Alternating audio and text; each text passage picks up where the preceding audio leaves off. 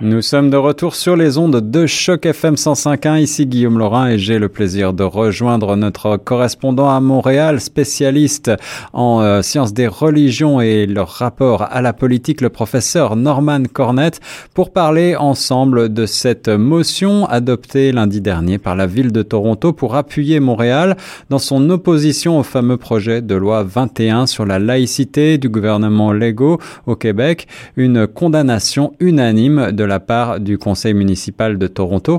On va en parler avec le professeur Cornette. Bonjour, professeur. Oui, bonjour, monsieur euh, Laurent. Euh, en effet, cette question suscite l'émoi à travers euh, le pays. ce week-end, des imams au Canada ont lancé un appel au vote pour les élections fédérales. Et ça, en, arrière-plan, n'est-ce pas C'est le projet de loi 21. Donc euh, ça ça c'est euh, lors des sermons dans quatre, euh, dans 69 mosquées à travers le Canada au cours du week-end, des imams ont livré un appel coordonné pour inviter leur communauté à voter lors des prochaines élections, euh, élections fédérales prévues pour l'automne. Mais évidemment, quelle est l'étincelle pour cela? Qu'est-ce qui fait, euh, qu'est-ce qui fait que, que la communauté musulmane euh, pan-canadienne là maintenant euh, se mobilise, c'est justement à, cause de ce projet de loi 21. Et je vous donne un exemple à Toronto même. Et là, je vais citer l'imam Faraz Rabbani du Bosnian Cultural Center de Toronto. Et je le cite. Comme croyants, nous avons chacun des responsabilités sociales sur lesquelles est fondée notre foi. Voter est l'une de ces responsabilités. Et je, je, dois vous dire, je dois vous avouer, Monsieur Laurent, je me réjouis du fait que ce projet de loi incite les musulmans, les musulmanes à voter, à participer dans la démocratie, et ça à travers tout le Canada. Alors c'est c'est un effet euh, très positif, très salutaire, et euh, j'enchaîne avec une autre citation euh, suite à, ce qui s'est passé ce week-end. Et, là, je cite Aziz Mohamed, un, une, un bénévole du groupe Canadian Muslim Vote, et je le cite nous avons des partis politiques qui courtisent activement des racistes et des islamophobes. Mhm. C'est important que nous nous engagions à combattre cela. Fin de citation. Donc on voit que l'effet, l'impact euh, sur le, les, la communauté islamique euh, du Canada. En revanche, je dois dire ce, que j'observe comme spécialiste en sciences des religions, c'est à quel point il y a un discours euh, presque belliqueux de, de, la part de ceux et celles qui s'opposent au projet de loi 21. Quand on parle de combattre, quand on parle de bataille, quand mhm. on parle de guerre culturelle, euh, et, et, euh, et, ça c'est quand même, c'est fort révélateur, Monsieur Laurent. Alors, pouvez-vous, professeur Cornette, nous rappeler en deux mots ce qui fait débat exactement dans ce projet de loi? Euh, Je crois qu'il s'agit euh, certainement en, partie de, du fait d'une restriction de certaines libertés, mais pouvez-vous nous les préciser? Oui, et, là vous touchez euh, au cœur de, de, de, ce débat d'idées. Selon ceux et celles qui s'opposent au projet de loi 21, c'est une atteinte aux droits fondamentaux c'est-à-dire, euh, ce projet de loi euh, prévoit que tous ceux et celles en position d'autorité dans le gouvernement du Québec, que ce soit des juges, que ce soit des policiers, que ce soit euh, donc la magistrature, euh, que ce soit les, les gardiens dans, dans les prisons, et, et là où vraiment ça touche, euh, euh, ça devient vraiment un débat d'idées, c'est également les enseignants et enseignantes dans les écoles publiques au Québec n'auront pas le droit, n'auront pas la possibilité de porter des signes religieux. Or, je tiens à souligner, il faut faire, et, là on, dit carrément qu'il s'agit de la discrimination. Or, je crois qu'il importe dans ce débat d'idées de, de, de, de distinguer bien entre discriminer et faire la part des choses. Dans un premier temps, euh, tous ceux et celles qui enseignent actuellement dans les écoles publiques, qui portent des, des signes religieux, euh, ils ont des droits acquis. Donc, euh, il n'y a aucun problème pour ces gens-là. Alors, quand on parle de signes religieux, on parle bien sûr de, de foulard islamique, mais aussi de, de kippa, de croix. De, de kippa, de, turban pour, pour, pour, les, pour les sikhs. Donc, euh, et ça, c'est une première chose. Ils ont, selon ce projet de loi, des droits acquis. Personne n'y touche pour ceux et celles qui sont déjà au poste. De plus, je tiens à signaler, euh, euh, Monsieur Laurent, que le Québec, dans tout le Canada, il n'y a aucun, aucune province qui a autant d'écoles privées qu'au Québec. Et d'ailleurs, euh, ces écoles privées reçoivent de fortes subventions de la part du gouvernement du Québec. Or, le projet de loi 21 ne, ne, ne touche nullement toutes ces écoles privées.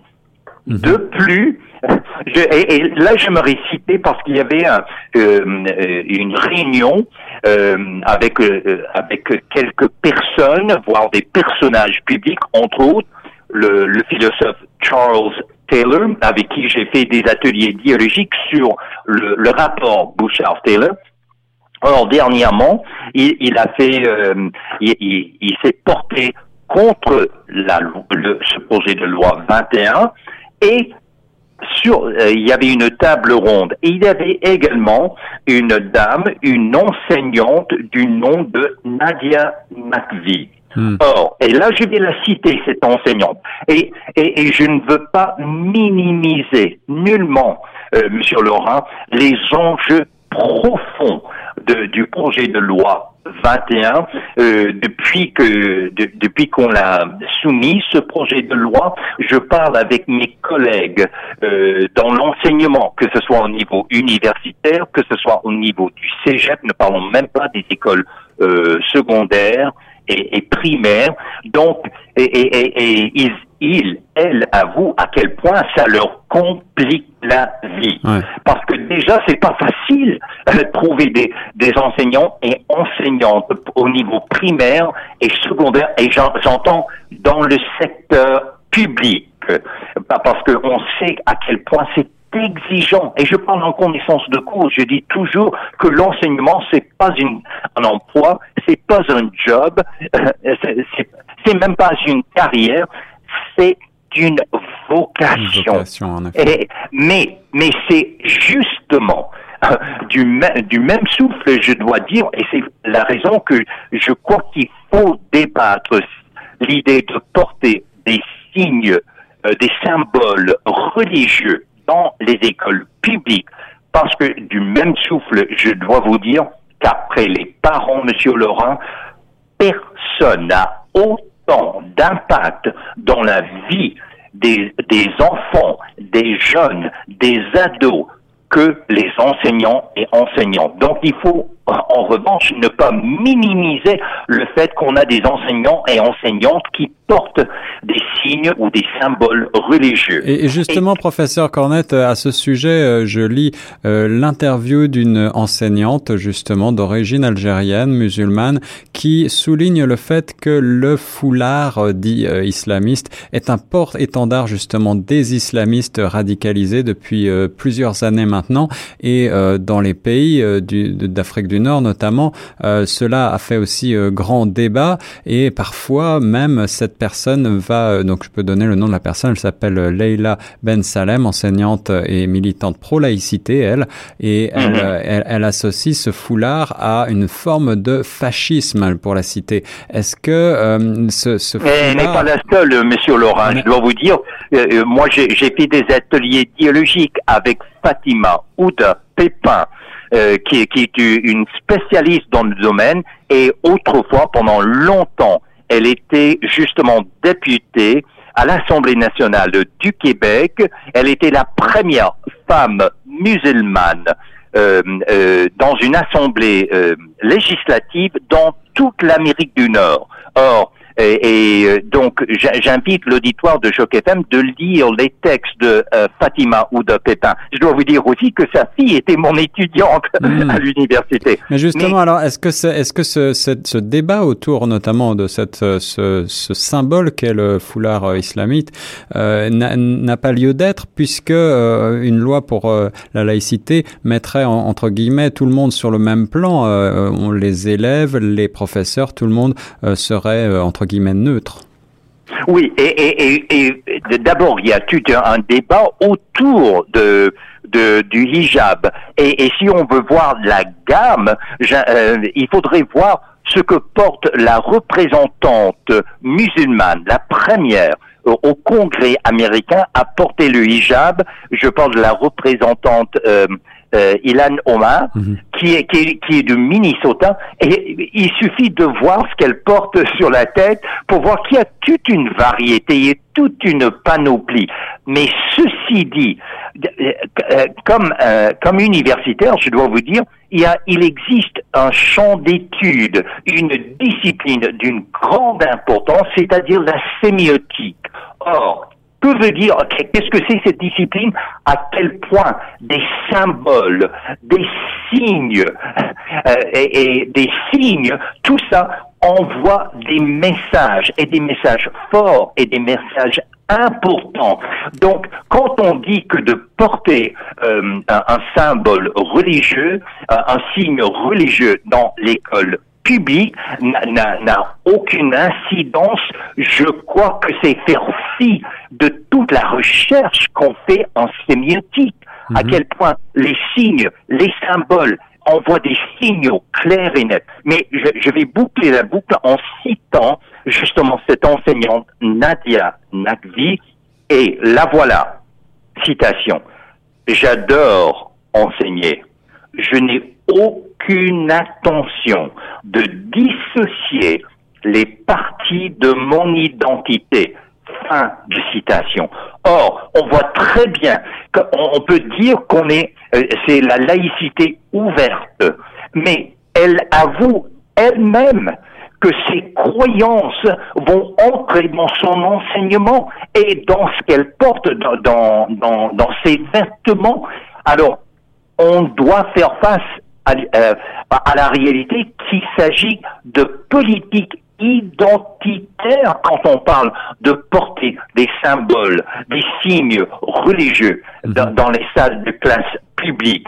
Et je tiens à dire, dans quelle mesure peut-on parler de laïcité ouverte? Est-ce que s'agit-il d'un euphémisme et qui n'est qui n'est pas en réalité la laïcité, mais en semblant. Enfin, et, on a la, on a le discours sans avoir le contenu de la laïcité. Et qui plus est, et, ça c'est quand on parle en, en sciences politiques, euh, on se souvient tous, n'est-ce pas, de Jean-Jacques Rousseau qui avait publié en 1762 euh, un essai qui fait date en philosophie, euh, dans, la philosophie politique, eh bien, quel est le titre du contrat social au principe du droit politique? Eh bien, vous savez, ce projet de loi est en quelque sorte affiche carrément un contrat. Est-ce qu'on est-ce qu'on s'attend à ce que un employeur n'ait aucun, aucune possibilité de bien cerner quelles sont les exigences, quelles sont les qualifications, quelles sont les attentes, eh bien, c'est une question de contrat. Or bien, ce projet de loi 21 propose un contrat social pour répondre à cette question de l'enseignement public. Et je dois dire aussi, quand on parle de religion il faut se rendre compte qu'une religion, que ce soit le judaïsme, que ce soit le christianisme, que ce soit l'islam, une religion, c'est une vision du monde, mhm. c'est une entité, c'est un tout. Alors l'idée qu'on peut facilement séparer, mais dans la classe publique, moi je je je je, je donne pas suite euh, à ma foi, à ma religion, et